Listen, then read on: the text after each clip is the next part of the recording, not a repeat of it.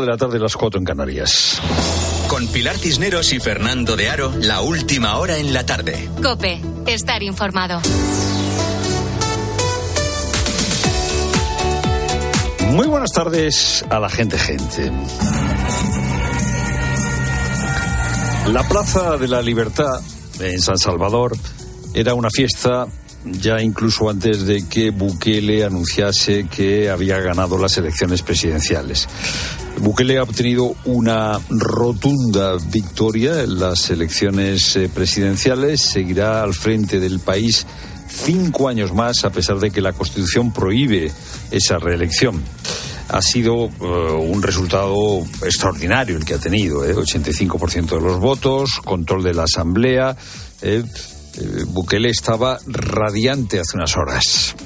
Porque la democracia es que los salvadoreños decidimos cómo los salvadoreños nos queremos autogobernar. Los salvadoreños escogemos nuestro camino. Con estas palabras, Bukele lanzaba un mensaje a los medios internacionales, las organizaciones internacionales que critican su política. Bukele tiene un gran apoyo popular, se ha visto en estas elecciones, sobre todo por su política de seguridad, por eh, el éxito que ha tenido en la lucha contra las pandillas.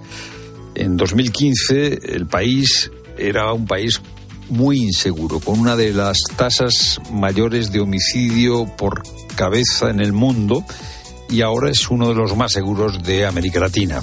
El país más seguro de todo el continente americano. El país más seguro porque eh, Bukele ha hecho frente a las maras y a las pandillas que sembraban el terror en El Salvador. No solo era quiero tu casa, quiero tu carro, en tu moto me vas a andar haciendo todos estos mandados, me vas a dar a tu hijo que ya tiene 14 años para que se pase a la pandilla, o las niñas incluso. El palabrero las mandaba a traer para tener relaciones sexuales obligadas. Así funcionaban, funcionan las pandillas. Claro, Bukele ha tenido un gran éxito, pero eh, se ha pagado un alto precio en El Salvador por eso. Se han suprimido libertades fundamentales y eh, no hay seguridad jurídica.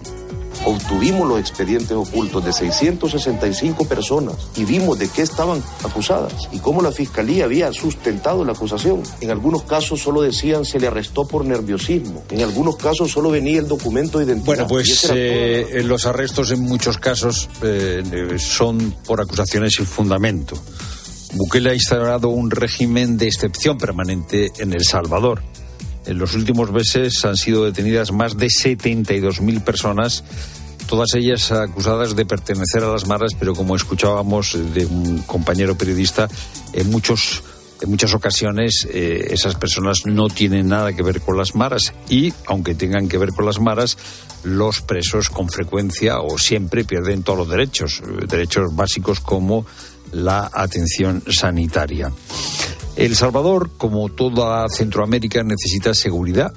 Eh, los países de Centroamérica tienen el riesgo de convertirse en estados fallidos. Estados falli- fallidos porque las maras, las pandillas, las organizaciones eh, criminales cada vez tienen más peso. Pero claro, eh, la cuestión es cuál es el precio que se paga por la seguridad. El fin no justifica los medios en una democracia. Bukele es un líder populista que ha llegado al poder y que mantiene el poder por vías democráticas. Le han votado, ¿eh? y le han votado muchísimos. Pero claro, la contradicción o la paradoja es que una persona que llega al poder por vías democráticas luego no respeta las instituciones eh, democráticas, porque la democracia no es solo votar, la democracia es la ley, son las instituciones, es que el fin no justifica los medios.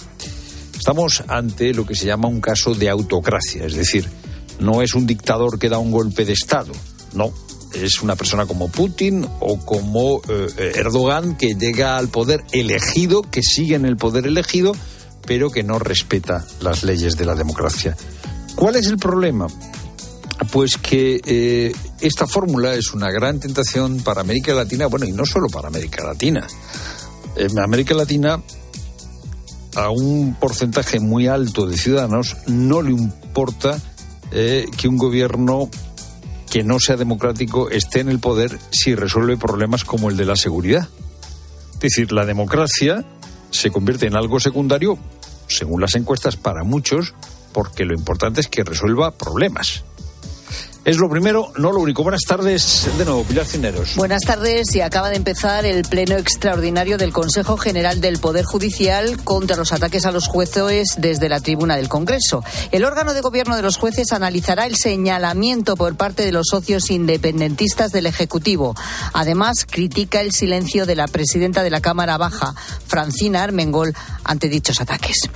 Y una posible solución a la sequía que estamos viviendo es la desalinización, es decir, un proceso para quitar la sal del agua del mar para prepararla para su consumo. Tiene inconvenientes, claro, nos lo acaba de contar aquí en la tarde Jorge Olcina, director del Laboratorio del Clima de la Universidad de Alicante y geógrafo. Es un proceso todavía caro y que genera residuos y con mucho gasto energético, pero que consigue un producto de mucha calidad, agua muy pura. La comunidad valenciana tiene seis plantas desalinizadoras, tres de las cuales están en Alicante se le consigue quitar al agua del mar toda la sal que podría ser perjudicial para el consumo y de hecho es un agua que prácticamente sale sin sales, ¿no? El agua que llaman producto después de haber quitado la sal, la salmuera, eh, hay que mezclarla incluso con otro tipo de aguas, de pozos o aguas superficiales para dotarle de, de sabor, ¿no? De, dotarle de algunas sales y el Ministerio de Igualdad trabaja en un informe diagnóstico sobre la violencia sexual en el mundo del cine, un estudio que realiza junto con la Asociación de Mujeres Cineastas y de Medios Audiovisuales para conocer la magnitud del problema y a partir de ahí crear protocolos de prevención. Un anuncio que llega tras la denuncia pública de tres mujeres por violencia sexual contra el cineasta Carlos Bermud. Carmela Ballén. El informe estará listo en septiembre y busca conocer cuál es la dimensión de la violencia sexual y del abuso de poder en el mundo del cine y el sector audiovisual para poder después crear protocolos específicos y políticas públicas para su prevención. El diagnóstico de la situación lo hará el Ministerio de Igualdad junto a la Asociación de Mujeres Cineastas y de Medios Audiovisuales y también debe servir para mejorar el acompañamiento legal y psicológico de las víctimas. La ministra de Igualdad, Ana Redondo, se ha solidarizado hoy con las tres mujeres que han denunciado al cineasta Carlos Bermud y ha considerado que tener un diagnóstico de la situación será importante porque no solo habrá tres víctimas, ha señalado, sino probablemente muchas más. Y el Real Madrid pendiente del estado físico de Rudiger y de Vinicius. Xavi Lasso. Sí, Pilar, el conjunto de Ancelotti ha entrenado esta mañana y ambos jugadores se han ejercitado al margen del grupo. Recordamos, ninguno de los dos jugó anoche en el derby contra el Atlético de Madrid. Ancelotti sí va a recuperar a Chouameni, sobre todo de cara al clave partido del próximo fin de semana ante el Girona. La jornada de Liga, por cierto, acaba hoy con el Rayo Vallecano-Sevilla, un partido importante sobre todo para los intereses del Sevilla, que en estos momentos está con los mismos puntos que el equipo que marca el descenso, el Cádiz con 17. Y este mediodía la delegación española ha conseguido la tercera medalla en los mundiales de natación. En este caso ha sido bronce de Iris Tío y Alisa Ozoguina en la modalidad de dúo técnico sincronizado. Escuchamos a la catalana Iris Tío.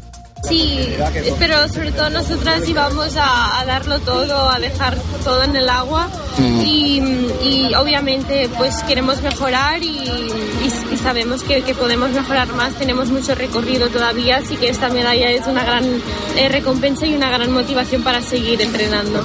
Por su parte, los chicos del waterpolo han debutado con victoria ante Sudáfrica 21 a 5. Tiempo ya para la información de tu cope más cercana. Pilar Cisneros y Fernando de Aro. La tarde. Nara Seguros de Salud y Vida te ofrece la información de Madrid. ¿Qué tal? Muy buenas tardes. 14 grados en la puerta de Alcalá. Para mañana nos esperan cielos más nubosos con máximas de 14. En cuanto al tráfico, continúa cortado a esta hora el carril izquierdo por el accidente de ayer en la A1 en San Agustín de Guadalix. Retenciones de entrada además por lados en Torrejón y de salida en la A5 en Alcorcón y el M40 en Coslada sentido A3. Las intervenciones con animales reducen el dolor y la ansiedad en niños que están ingresados en unidades de cuidados intensivos. Así lo pone de manifiesto un estudio del Hospital 12 de Octubre y de la Universidad Rey Juan Carlos. El trabajo, publicado en una revista científica, ha analizado variables como frecuencia cardíaca y respiratoria, presión arterial y saturación de oxígeno. Escuchas la tarde de Cope con todo lo que te interesa con Pilar Cisneros y Fernando de Aro.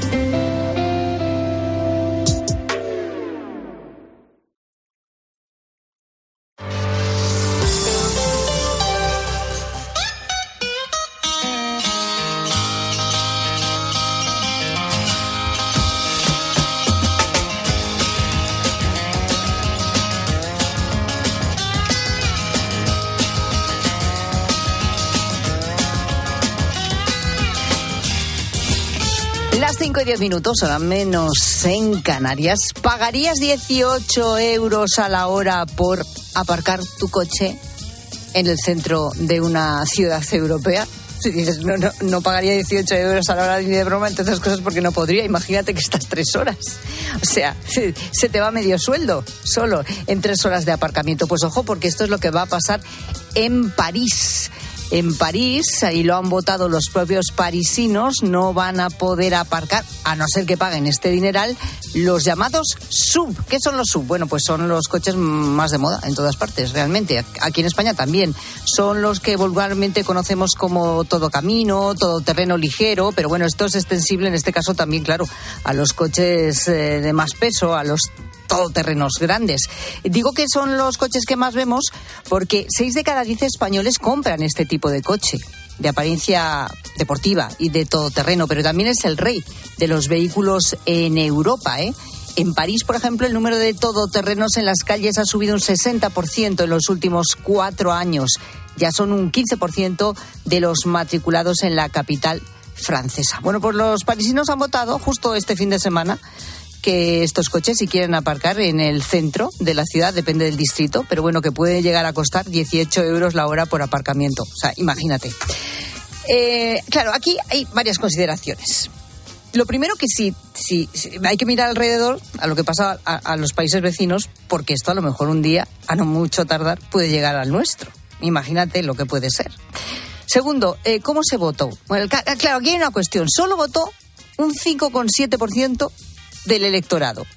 Y de ese 5,7%, sí a poner estos precios votó un 54,55%. Y este es un matiz también importante. Pero luego es que nos hacemos muchas preguntas.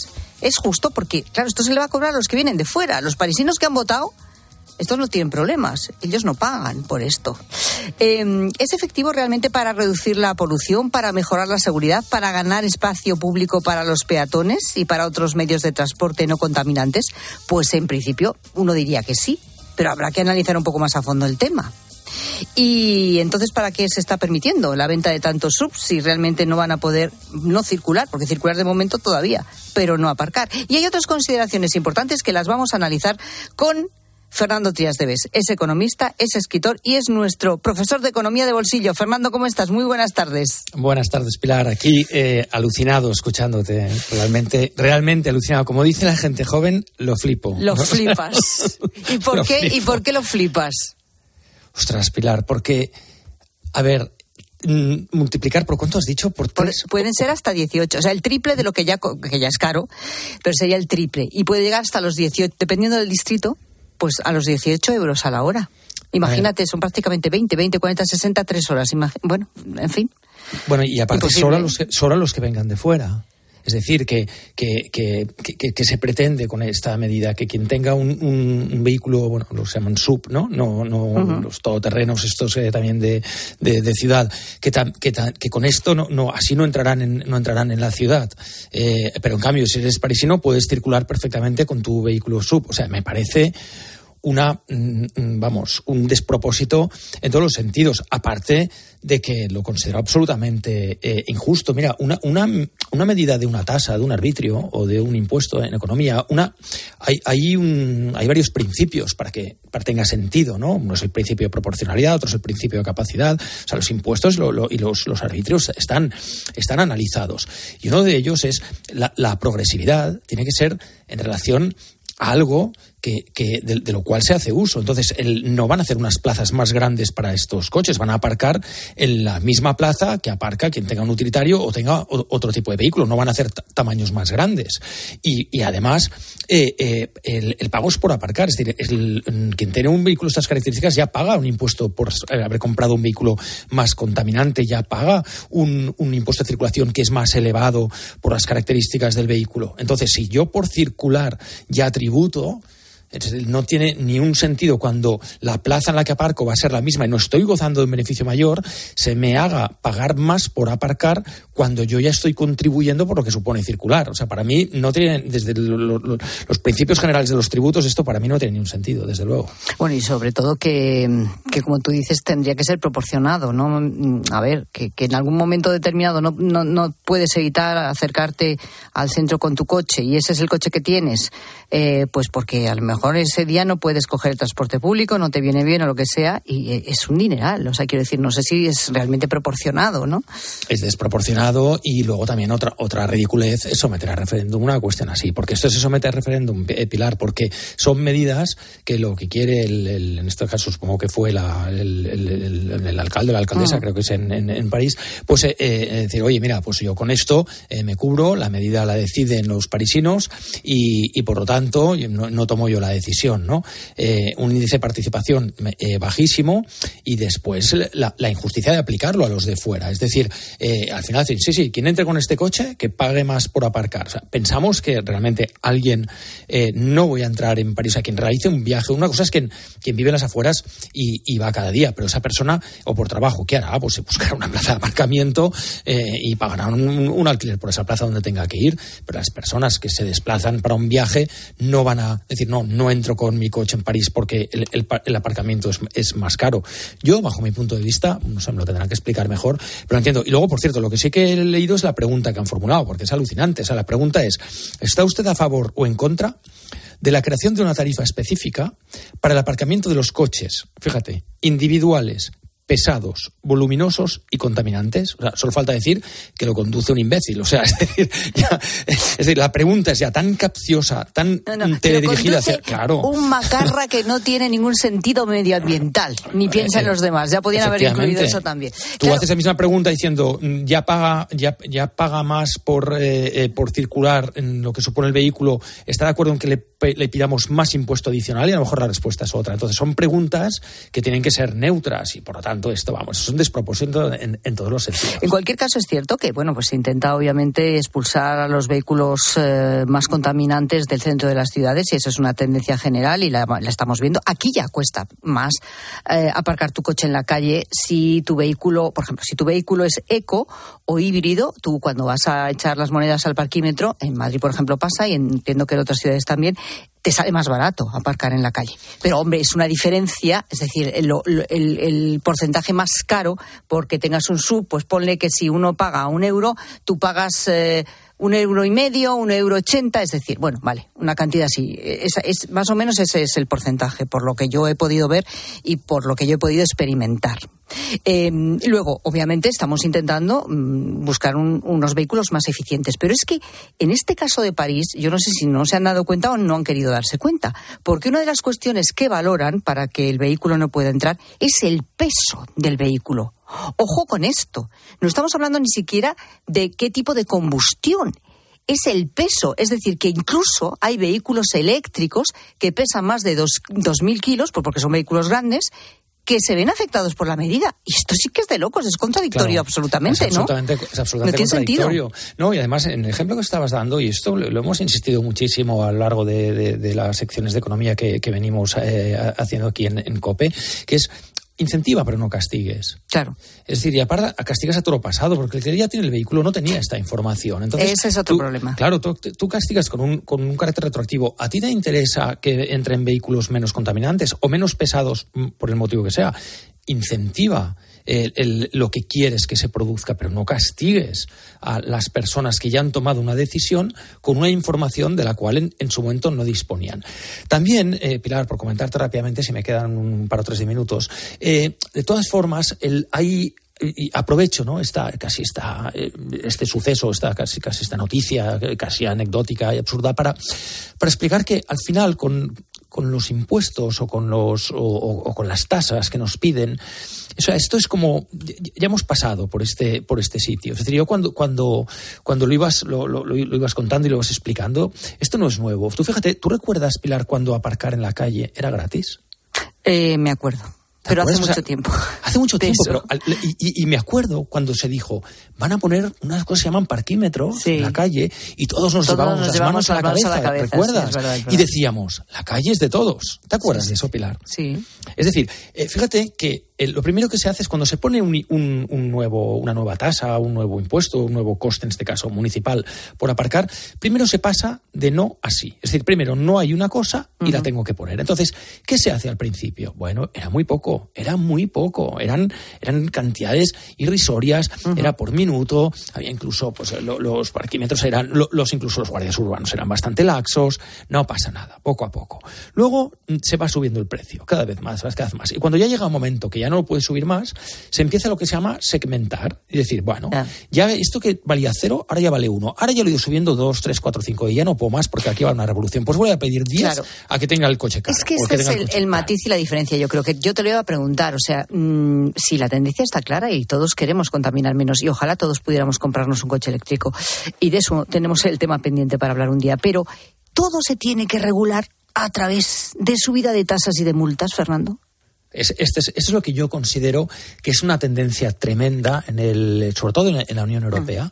Estamos ante un, un, sistema, sobre todo Francia. Francia es, es, un país, eh, no es comunista, pero es prácticamente socialista. ¿eh? Es decir, en, el sentido, no, no, no, no en el sentido de partido político socialista, sino prácticamente, casi es un sistema libre de mercado, pero con muchísimas componentes eh, del socialismo. Es un, país muy protector, con muchísimas cosas, con muchísimos impuestos, con una tasa impositiva elevadísima, con una cantidad de, de empresas que pertenecen en el Estado enorme y, es una gran tendencia que está como contaminando de alguna manera, nunca mejor dicho, a, la, forma de hacer en, la economía eh, europea. Y España es un caso, o sea, cada vez hay más impuestos y, por, más motivos y, con más matices, ¿no? Yo la verdad estoy bastante indignado con la noticia y no tengo un sub, ¿eh? Y no tienes un sub. No, y no pienso ir a Que quede claro. Y, no, no piensas ir a Fernando Trias de muchas gracias. Hasta pronto. Hasta el próximo día. Adiós.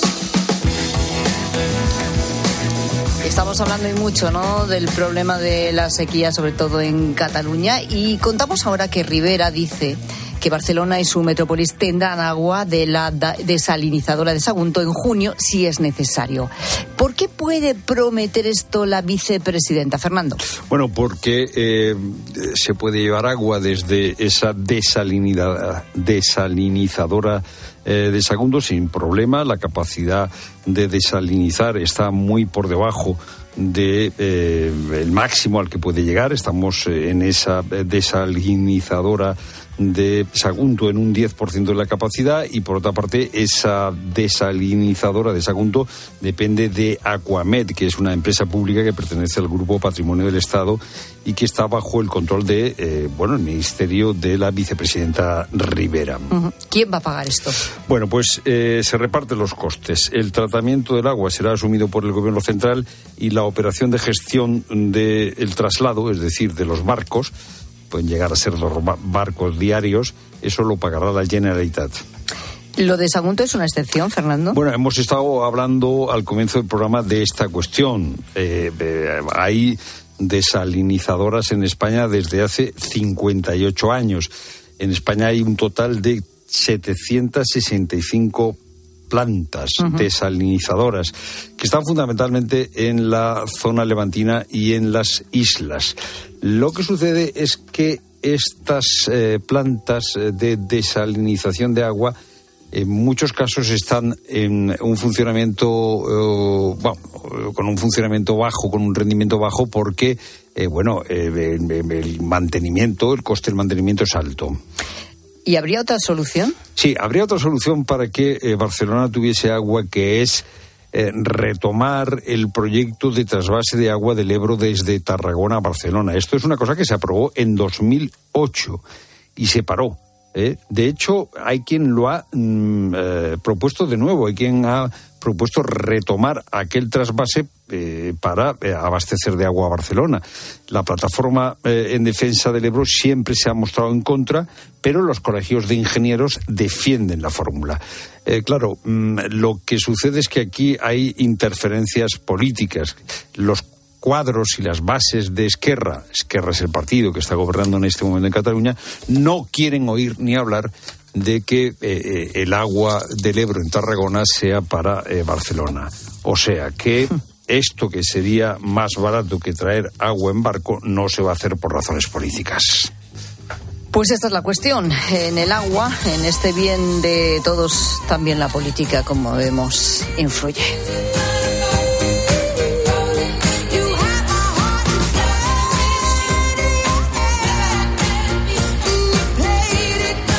Este lunes 5 de febrero ya y con la gente, gente, contigo que nos escuchas, hablamos de la sinceridad cuando se lleva al extremo, ¿no? Esa sinceridad que a veces ha metido en un lío, porque tú eres de los que no, no, es que yo quiero decir la verdad. ¿Por qué la tengo que tapar, la tengo que edulcorar? ¿No? Además con gente con la que tengo confianza. ¿Eh? Eres de los de decir la verdad sin filtro. ¿Qué problemas te ha traído esto? ¿La has liado por ser demasiado sincero alguna vez? Fernando Rosa, ¿y qué dicen los oyentes? A ver, ¿qué dicen los oyentes? Bueno, dicen por aquí que si al hablar no has de agradar, es mejor callar. Uy, qué bonito. si al hablar no es de agradar, es mejor callar. Si al hablar no has de agradar, es mejor callar. Pero digo yo que hay cosas con las que, bueno, no deberíamos callarnos, claro. Hola, en una boda un amigo mío estaba hablando con un grupo de gente estaban como sonriendo todos. Lo que le pasaba es que tenía un moco. Entonces me acerqué y le dije que yo, baja a 100. Dice, ¿a 100 qué digo? Haciendo ridículo, quítate el moco. A lo primero se enfadó un poco conmigo, pero al final se terminó enfadando con todos los que estaban aguantándolo, viéndole el moco sin decirle nada. Ah, pero esto no, esto es más que un ejercicio de sinceridad, es un gesto de amistad. Bueno, eh, pero, hay que tener el valor, ¿eh? Traslada lo del moco a una persona que, por ejemplo, huele mal. Ya. ¿Qué haces? Efectivamente. Por ejemplo, en ese caso. Qué complicado. No es, tan fácil. bueno, y es que a veces ser sincero es lo que tiene, claro. Buenas tardes, gente, gente. Siempre la verdad y sin filtros. Aunque a veces te metes en cada follón. Recuerdo una vez que me veo a un conocido, se me acerca. Eh, tío, ¿cuánto tiempo? ¿No te acuerdas de mí? Y yo, pues no, no, no caigo ahora quién eres. Y más, sí, hombre, Felipito, que íbamos juntos al colegio. Y le suelto es verdad, tío, qué viejo estás, no te había conocido. Claro, se quedó con una Qué agradable, dice muchacho. Bueno, pues es lo que hay. Él no, se, él, no se verá en el espejo por la mañana. Bueno, le salió así, claro. Sí, es de la misma, son de la misma. Eh, eh, eso siempre pasa en la foto de los compañeros de cole. Dice, pero joder, si son una panda de, de viejos. Ancianos, sí. Es que, es que, no es que tú no te miras. Sí te miras, pero no te ves como eres. Claro, hay alguna distorsión natural, uno tiene... No somos sinceros ni con nosotros mismos. No, no, no, no, es eso, es que no, te ves así, no te ves así como te, ven los demás. Yo creo que eso es algo no sé, que el instinto de supervivencia debe ser o algo. Sí, o algo. Que lo llevamos todos ahí en los genes, ¿no os parece? Sí, sí, hablando de genes, aquí va otro alarde de sinceridad. Buenas tardes. A ver, yo no sé si hay que ser siempre sincero o no lo hay que ser. Lo que sí os puedo contar es una muestra de sinceridad lo más absoluta posible. Y es que cuando nació mi primo, mi tío, le dijo a su mujer cuando veía al niño, joder, la bien qué cosa más fea has tenido, hija mía. Bueno, pues eso, por ejemplo, se cuenta en, se cuenta en mi familia, que cuando llegó mi abuela eh, a verme recién nacido, su reacción fue exactamente la misma. ¿Qué dijo? ¿Qué cosa Esto, más fea de niño? Vaya hijo que ha tenido. Tan feo. Sí, sí, sí, sí, sí, ¿Sabes qué pasa? Que las abuelas pueden decir eso. Claro, las abuelas pueden Es que depende de quién lo diga. Es casi como una muestra de cariño. Bueno, en ese caso era una constatación. Pero vamos, eh, se repite el asunto. Se repite el asunto y bueno, no sé hasta qué punto a la pobre mujer, a la madre, a la tía le, dio gusto. Que en aquel momento pues te bueno, un poquillo así. Sobre todo si es la... para una madre un hijo... Si es la abuela, si es la abuela, si es la madre eh, de, la, de la madre, pues todavía, ¿no? Sí, es la Pero suegra, la, suegra, ya te ves en la suegra. y encima, y encima, te, encima que te diga, uy, se, ha salido vosotros, se parece, se parece a vosotros. A Exacto, se parece a vosotros. Este niño muy feo se parece a los políticos. bueno, problemas por ser demasiado sincero. ¿Eres un sin filtro? ¿Eh? ¿eh? de los que tal y como lo piensa lo dice, y digo, bueno, pero si estoy diciendo la verdad, ya, pero según en qué cosas o con qué personas, pues a veces hay que templar un poco, hay que tener cuidado. Queremos que nos cuentes esas anécdotas en arroba la tarde cope en Facebook punto con barra la tarde cope y notas de voz al WhatsApp de la tarde 607 150602. Bueno, lo estabas contando antes, Fernando.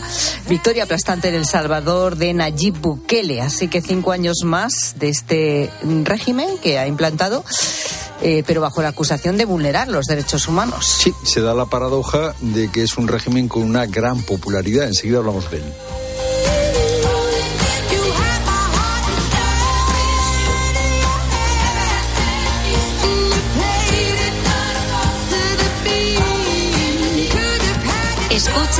La tarde. Con Pilar Cisneros y Fernando de Aro. Cope, estar informado. Al final del día, Expósito pone su mirada en aquello que te interesa. ¿Tú a qué edad te independizaste de tus padres? Seguro que recuerdas ese momento en el que cogiste las maletas y te fuiste a otra ciudad a empezar una nueva vida. Ese momento en el que tú y tu pareja decidisteis coger los pocos ahorros que tenéis para dar la entrada de una primera casa. Te pregunto esto porque la situación respecto a aquellos años ha cambiado drásticamente. Miles de jóvenes españoles están convencidos de que independizarse y formar una familia hoy por hoy es misión imposible. La crisis laboral, la inflación... Acaba el día con la mejor información. Acaba el día con Ángel Expósito. Desde las 7 de la tarde, todo pasa en la linterna de Cope.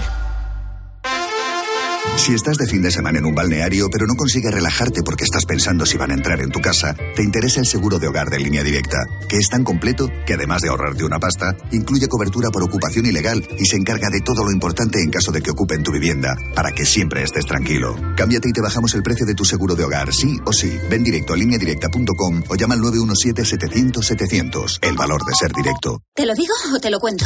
Te lo digo. Ahora que todo se hace online, ¿me haces ir a tu oficina? Te lo cuento.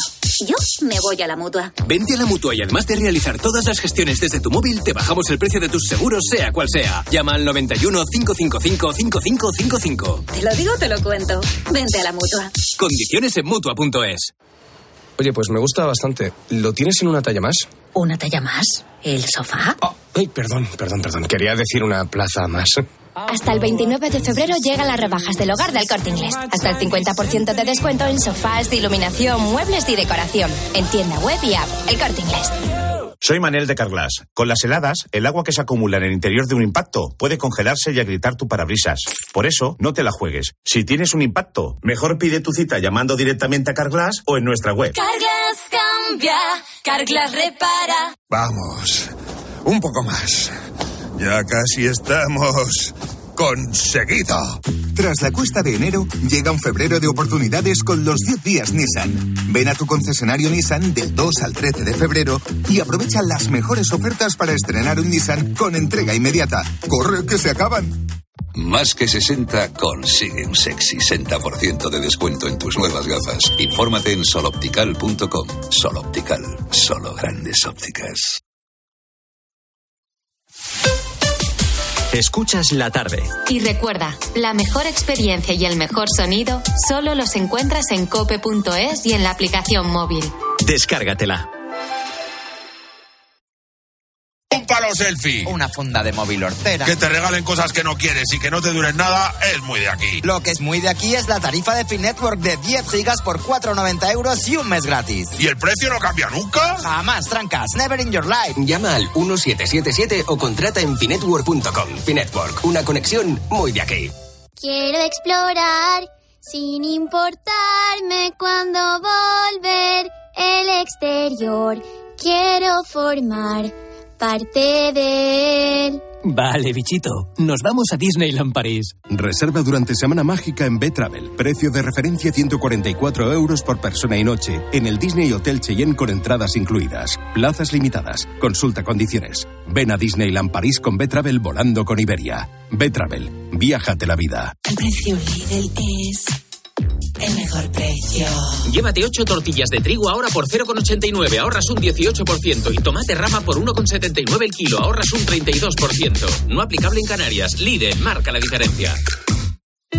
Lo que está pasando y sus consecuencias te lo explica Pilar García Muñez. Y a menudo hablamos aquí de despoblación, de España vaciada y de las consecuencias que conlleva, que si cierres de colegios, del bar, de la tiendecita de alimentación o de servicios tan básicos como el consultorio médico, el centro de salud o la farmacia. Para tratar de paliar esto en Castilla-La Mancha, van a contar pronto con botiquines farmacéuticos. No son farmacias, ¿eh? Son establecimientos habilitados para la venta de medicamentos en municipios. Escucha de lunes a viernes de 1 a 4 de la tarde, Mediodía Cope.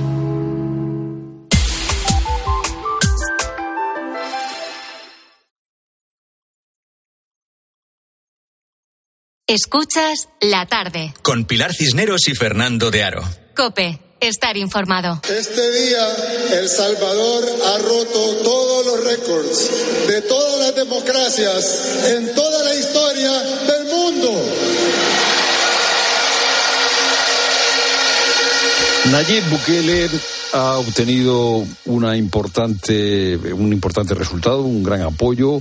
Con más del 85% de los votos, revalida su mandato al frente de la República del Salvador. Gracias al régimen de excepción, muchas familias estamos mucho más tranquilas. Ya los niños ya están con más libertad, uno los saca, porque antes ni los podíamos sacar. Ha cambiado, por lo menos en la comunidad, y no solamente en la comunidad, en todo El Salvador. Tenemos que un segundo mandato va a lograr realizar muchos proyectos que todavía están pendientes. Mientras el país siga avanzando, desarrollándose y hayan cambios como los que han habido hasta ahorita, puede quedarse hasta 20, 25 años si queremos. El pueblo los pone, el pueblo los quita. ¿Por qué Bukele ha conseguido un respaldo tan amplio? Pues acabamos de escucharlo. El Salvador era el país eh, con mayor índice de criminalidad del mundo, pero eh, se ha pasado de unos 6.600 asesinatos anuales en 2015 a 154, solo 154 en 2023. Bukele ha, ha aplicado una mano dura con las maras, con las pandillas. En esta cadena ha estado Carlos Malamud, que es investigador principal de América Latina en el programa de Carlos Herrera, investigador principal de América Latina del Real Instituto Elcano. Obviamente la situación de orden público era insostenible. Si bien son innegables esos logros en materia de orden público, también es verdad que hay una gran opacidad en cuanto a los métodos utilizados por Bukele. Son las dos caras de una moneda.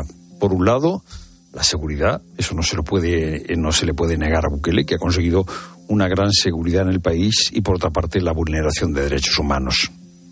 Pasamos de ser el país más inseguro del mundo a ser el país más seguro de todo el hemisferio occidental. ¿Y qué dijeron? Está violando derechos humanos. ¿Los derechos humanos de quién? ¿De la gente honrada? No. Tal vez pusimos prioridad en los derechos de la gente honrada sobre los derechos de los delincuentes. Eso es lo único que hemos hecho. Así y lo que ha justificado Bukele eh, su política, su política de limitación de libertades.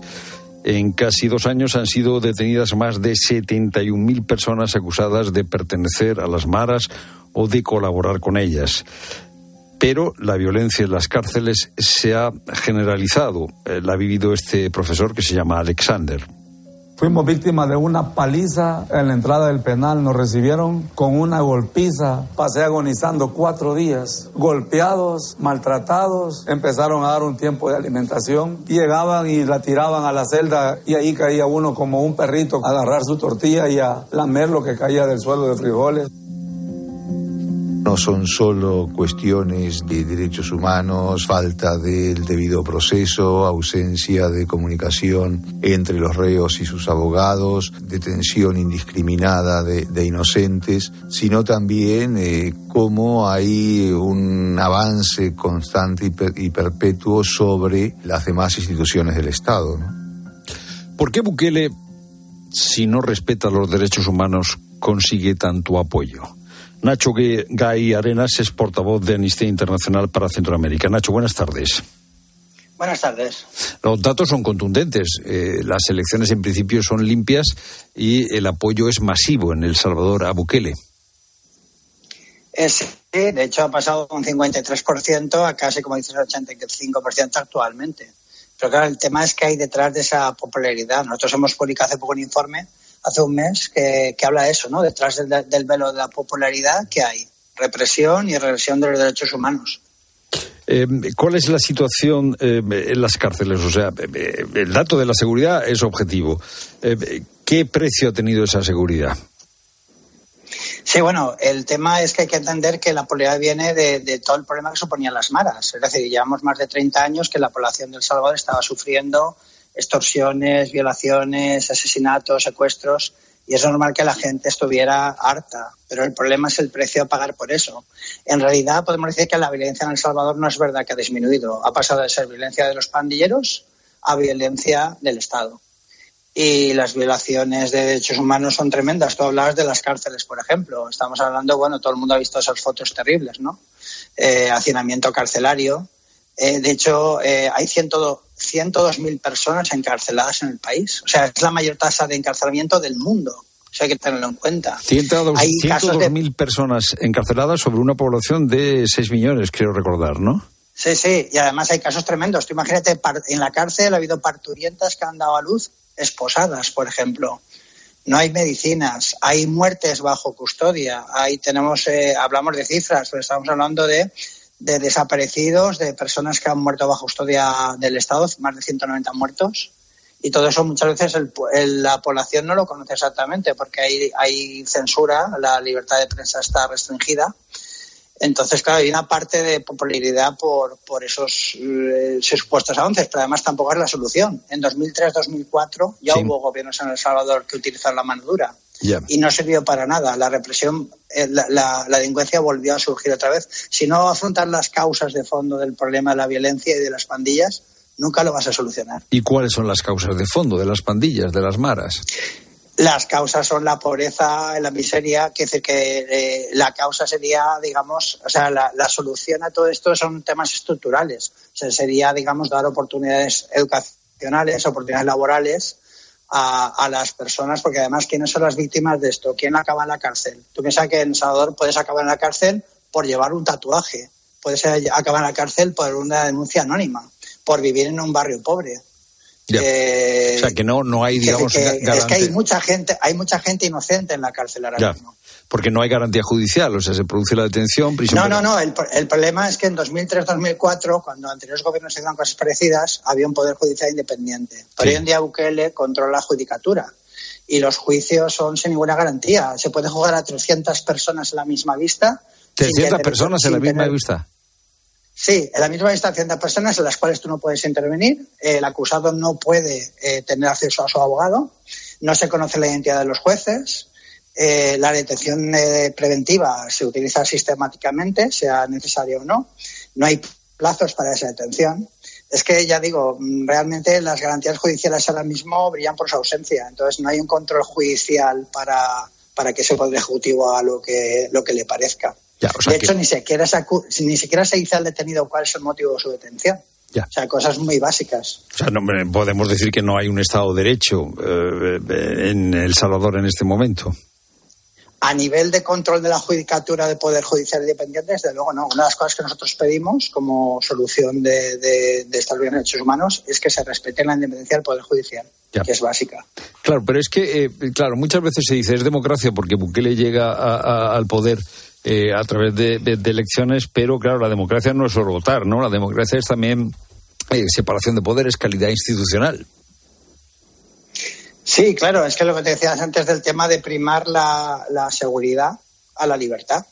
Entonces, ahora mismo eh, se están perdiendo derechos. O sea, nosotros hablamos de restricciones a la, de la sociedad civil, porque, claro, estamos hablando de cosas básicas, de que falta libertad de expresión, que falta libertad de asociación, que la libertad de prensa está amenazada. Entonces ahí tenemos unas restricciones muy grandes de, derechos.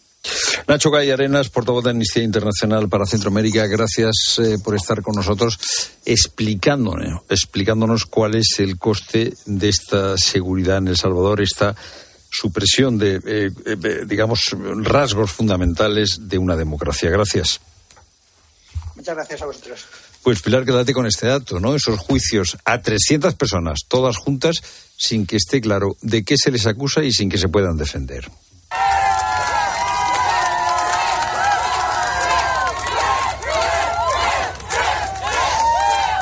¿Esto qué es? Dices, pues no sé, a lo mejor eh, ayer en la gala de los Grammy, eh, cuando salió Miley Cyrus, quizá recibir uno de sus dos Grammys. Estos son los aplausos que recibió. Con este entusiasmo que acabas de escuchar, era recibido el primer comprador de las nuevas gafas de realidad virtual y aumentada de Apple a su salida de la tienda Apple de Nueva York. El tío salía, vamos, como si hubiese conseguido acabar la maratón, el primero o algo así, con el pecho inflado, ¿no? La mirada alta, sosteniendo entre sus brazos la caja de las gafas, vamos. Eh, además, La cunaba como si fuera un bebé, o sea, como si fuera un tesoro. Y, y efectivamente, aplausos, vítores por todas partes, curiosos en la cola, curiosos alrededor, futuros compradores haciendo cola también. Eh, desde luego uno contempla esta escena sin contexto y no sabe, como digo, ante qué está, ¿no? Si ante el ganador de la maratón de Nueva York, eh, un Oscar, un Grammy de los de ayer o un premio Nobel. Bueno, durante este fin de semana, eh, si has echado un vistazo a las redes, habrás visto como yo, cómo mm, había por todas partes un montón de imágenes de los primeros compradores de estas gafas probando ya estas gafas. Y la verdad es que eran imágenes por decirlo de una manera suave, curiosas. Se ven personas que las llevan puestas mientras cruzan un paso de cebra, mientras conducen. No sé, ¿qué dices? Pero esto cómo se puede hacer? Bueno, ahora lo sabremos. Vemos también, por ejemplo, como una chica se pone las gafas y le cambia la cara a su novio para que sus rasgos sean eh, más acordes con, con sus gustos. También he visto a dos amigos que quedan para cenar y se ignoran completamente porque, claro, cada uno lleva sus gafas puestas. Y al otro chaval, también lo hemos visto que asiste a un partido de los Boston, que tiene entradas en primera fila y en lugar de mirar el partido, él está a otra cosa, porque se le nota, ¿no? Y además hay una cosa muy curiosa. Todos ellos están como mm, moviendo las manos en el aire. O sea, van con las gafas puestas, haciendo actividades de, de su día a día o haciendo otra cosa y no paran de mover las manos en el aire, ¿no? Que eso es muy, muy llamativo. Bueno, hay muchas cosas llamativas en esta cuestión, como digo. Eh, el hecho de que hubiera cola para comprar unas gafas que cuestan creo que 3.500 euros, ojo, y el hecho de que ya muchos las estén probando y lo primero que están haciendo, claro, es colgar todas estas imágenes, imágenes en redes sociales. Así que nos hemos preguntado, ¿qué ven? ¿Cómo se usan? ¿Qué, te muestran de la realidad o de esa realidad virtual? Juan Diego Polo es ingeniero de telecomunicaciones y director del portal tecnológico What's New. Hola Juan Diego, ¿qué tal? Buenas tardes. Hola, buenas tardes, ¿qué tal?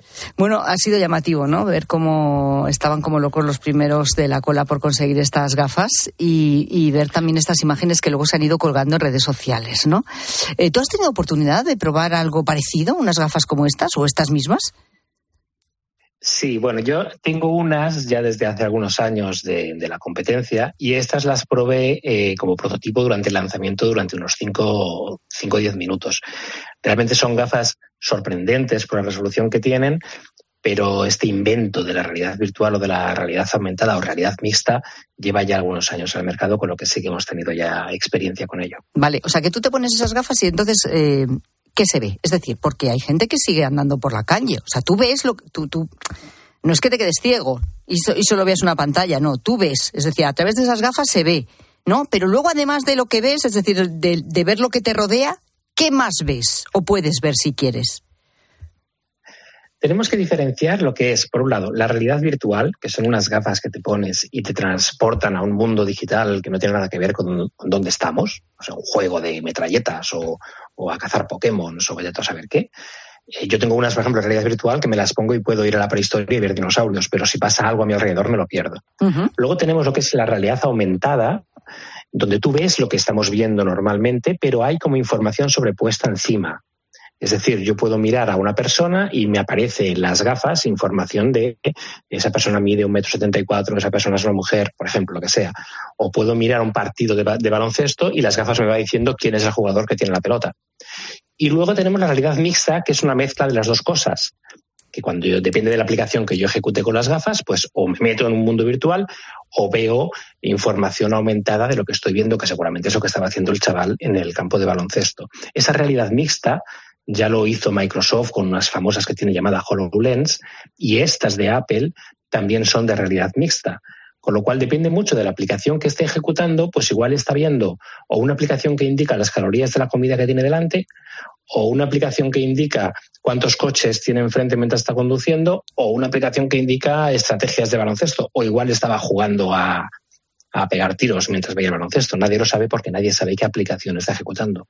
Pero, ¿y eso cómo se ejecuta? Porque luego la otra imagen que se ve, ¿no? A la gente con las gafas puestas y, y luego hacen cosas con las manos, ¿no? O sea, quiero decir, tú ves que mueven las manos en el aire. ¿Qué hacen? Exacto. Porque dentro, cuando nosotros ponemos las gafas, lo que vemos es como si fuese un menú de Windows. Es decir, tenemos un botón de instalar aplicaciones nuevas, tenemos un menú para poder navegar entre las aplicaciones instaladas. Pero claro, como no tenemos un ratón, como no tenemos un mouse para ir por ahí navegando, lo que tenemos que hacer es mover las manos. Y el sistema identifica dónde tenemos las manos para que eh, la interacción con las aplicaciones sea realista. Con lo cual, si yo nada más ponerme las gafas, tengo tres aplicaciones delante, una que es un juego, otra que es un detector de calorías de la comida y otra que es cambio la cara de mi novio y quiero ejecutar la tercera, yo con las manos desplazo hacia la derecha la aplicación y golpeo para ejecutarla. Entonces, al final, pues parece que la gente está matando moscas, pero en realidad lo que está haciendo es ejecutando las aplicaciones de lo que está viendo con las gafas, en este caso las, es, decir, lo que ahora hacemos en la pantalla del móvil, que dices, pues mira, a ver cuántas aplicaciones tengo, tal, pues voy a abrir la aplicación, la que sea, ¿no? Pues yo qué sé, por ejemplo, una de comprar, o Instagram mismo, ¿no? Por ejemplo, o la del tiempo. Voy a ver qué tiempo va a hacer mañana. Y entonces yo pulso en la aplicación que tengo y ya lo veo. Esto, en realidad, al ponerte las gafas, lo tienes ahí delante, ¿no? En, como si fuera un holograma, es que no sé cómo decirlo, ¿no? Y tú con, al mover las manos justo en, esa posición, tú abres esa aplicación con la mano eh, eh, eh, en el aire, por decirlo así. Efectivamente. Sí, sí, porque las gafas tienen sensores que saben dónde están tus manos en todo momento. Entonces, si yo clico con los dedos o si hago cierto movimiento preconfigurado o si hago un gesto que la aplicación quiere que yo haga, pues dentro de ese holograma que veo dentro, que es como realmente como ver la televisión. O sea, imagínate que estás viendo una, pantalla de televisión gigantesca, 360 grados. Pues es, lo, es la sensación que tiene cuando te pones esas gafas. Estás como, como viendo una pantalla enorme. Y en esa pantalla hay flotando aplicaciones que yo voy ejecutando, como tú bien has dicho, a medida que voy moviendo las manos. y, yo, por lo que he visto también en la promoción, digamos, que, han hecho desde Apple, puedes abrir, pues si quieres incluso, varias pantallas, ¿no? Te imagínate que dices, pues voy a abrir la del tiempo, abro por aquí también en un huequito Instagram y además voy a abrir pues un buscador porque me interesa buscar una cosa, no sé. Y puedes tener, o sea, tú puedes ir andando por la calle viendo más o menos porque, eh, por dónde vas, o sea, viendo por dónde vas por, y tener tres pantallitas abiertas que estás viendo a la vez, incluso manejando a la vez. Pero ya, esto empieza a ser un poco de locos, ¿no? Porque no sé hasta qué punto y de, para determinadas actividades, obviamente, em, la distracción es enorme, ¿no? Claro, por eso no está permitido o no debería estarlo eh, ejecutar este tipo de dispositivos dependiendo de qué actividades. Podemos conectar estas gafas, por ejemplo, a nuestro ordenador, a nuestro Mac, y entonces tenemos el monitor delante de los ojos. Y claro, como no hay límite, podemos poner cinco monitores, seis monitores, los que queramos, y en cada monitor ejecutar tareas diferentes. Había un señor que estaba trabajando en el avión, en un vuelo de cinco horas, y decía que era una maravilla porque podía trabajar con total privacidad porque nadie veía lo que estaba viendo. Ah, Al contrario del que ocurriría si estuviese exactamente. Pero claro, que era un poco raro ver al señor ahí. Otra cosa es que lo estés utilizando conduciendo. ¿Por qué? Porque cuando, estamos conduciendo, eh, la información de lo que ven las gafas, primero se tiene que procesar para después enviar a la pantalla que ven nuestros ojos. Y eso es muy rápido, pero no tan rápido como la realidad. Entonces, si pasa 0,1 segundo desde que un coche se cruza hasta que yo veo el coche cruzando, ya es suficiente para tener un accidente. Entonces hay que tener mucho cuidado con cuándo utilizo las gafas. Andar por la calle sí que es seguro porque en 0,1 segundos no va a pasar nada, pero conduciendo es muy peligroso. Entonces hay que establecer límites para que la gente entienda que lo que ve cuando está con las gafas puestas no es exactamente a la misma velocidad que lo que ve cuando no tiene las gafas puestas. Pero bueno, tiempo al tiempo. Tiempo al tiempo. Ya se impedirá no utilizar las gafas en determinados momentos. Como decimos, esto se está ahora popularizando, se están empezando al menos este modelo a vender, eso sí, a pesar del precio, que es increíble como rosquillas. ¿Tú crees que esto se va a imponer, Juan Diego? O sea, seremos una sociedad dentro de, como va tan rápido, dos años que estemos todos con las gafitas y con las manos así moviéndolas por delante de la cabeza? Es una buena pregunta que hace muchos años que, dentro de este círculo de la realidad virtual estamos comentando. Y yo creo que no hasta que no bajen muchísimo los precios. Y si seguimos hablando de mil, dos mil, tres mil euros, quien va a poder usarlo va a ser la gente que tiene la curiosidad o la posibilidad de utilizarlo pero la gente en masa, igual que nos compramos un móvil de 200 euros, de 250, de momento no hay ninguna gafas de realidad virtual por ese precio. Con lo cual dudo mucho que esto se generalice y que acabemos todos con gafas por la calle. Bueno, pues por si acaso, si vemos a alguno por la calle con unas de estas gafas que te cubren media cara, por cierto, y con las manos así haciendo cosas en el aire, ya sabemos qué es lo que está haciendo. Juan Diego Polo, gracias. Gracias a vosotros. Un abrazo, adiós.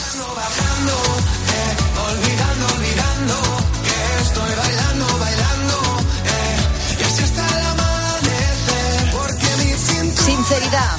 Hay que ser sincero, pero siempre, siempre eres una persona sin filtro, suelta lo que piensa, porque además piensas que eso es lo que hay que hacer. ¿Eh? No, no, ni mentiras piadosas ni nada de nada. ¿Y esto te ha metido en, un- en algún jaleo, en algún lío alguna vez? Es lo que te estamos preguntando esta tarde. ¿Qué dice la Sí, gente? de hecho, gente? fíjate, Pilar, también nos están llegando algunos consejos para salir del paso.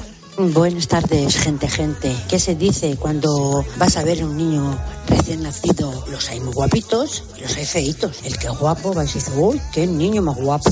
Y el niño que es más feo le dice, uy, qué rico. Qué gordito está, cuánto ha pesado. Y entonces ya lo dejas salvado. Y si alguien que viene de la peluquería y te dice, mira lo que me he hecho, que mira qué bien vengo y demás, ¿qué te parece? Pues si a ti no te gusta, lo único que le puedes decir, "Bueno, está bien, si te gusta a ti, pero es la que lo llevas. Y es la que tienes que estar orgullosa. Y ya está. Y ya está. No, no, esa es una buena salida. ¿A ti te gusta? Pues ya, pero no cuela, ¿eh? ¿No cuela? No. Yo lo veo así, una cosa Sí, elegante quedas para bien, salir quedas bien, pero creo que en el fondo sabe perfectamente a qué te refieres. Pero es verdad que tú quedas bien. Bueno, sinceridad absoluta, sí o no te has metido en algún lío por ser muy, muy, muy sincero. Queremos que nos lo cuentes, esa anécdota. 60715-0602. Estás escuchando La tarde de Cope. Y recuerda que si entras en cope.es, también puedes llevar en tu móvil las mejores historias con Pilar Cisneros y Fernando de Aro.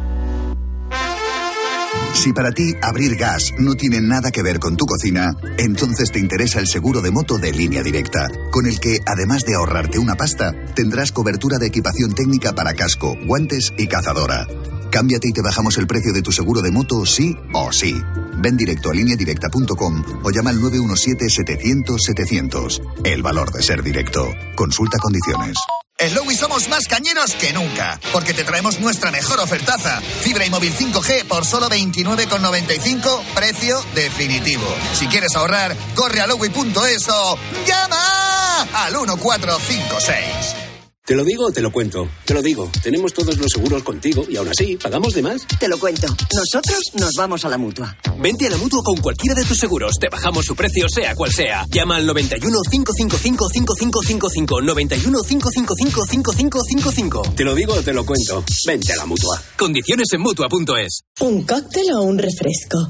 ¿Desayuno con zumo o café? Con la promo todo incluido de Costa no tienes que elegir. Las bebidas son gratis.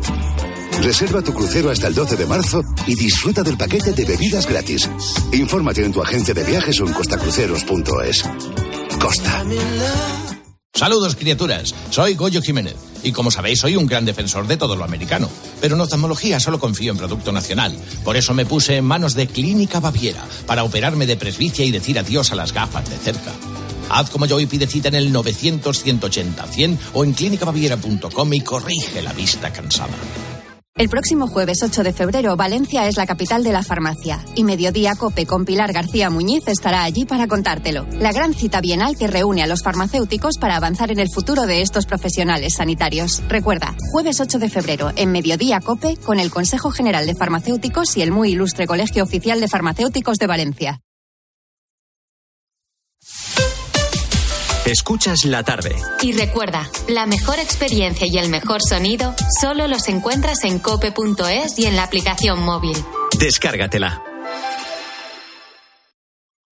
¿Y tú? ¿Por qué necesitas fluchos? Porque es tiempo de pensar en lo que te gusta, en la moda que te hace sentir vivo, chic, casual, sport. Nueva colección de otoño-invierno de Fluchos. La nueva moda que viene y la tecnología más avanzada en comodidad unidas en tus zapatos. ¿Y tú por qué necesitas fluchos? Fluchos. Comodidad absoluta. ¿Perdona? ¿Que ahora Movistar Prosegur Alarmas incluye una garantía antiocupación? Uf, ya verás cuando se entere mi perro. Ningún guardián puede competir con Movistar Prosegur Alarmas, la primera y única alarma con garantía antiocupación, que no solo disuade y protege, ahora también se compromete contra las ocupaciones. Contrátala en el 900 222 250 o en movistarproseguralarmas.es.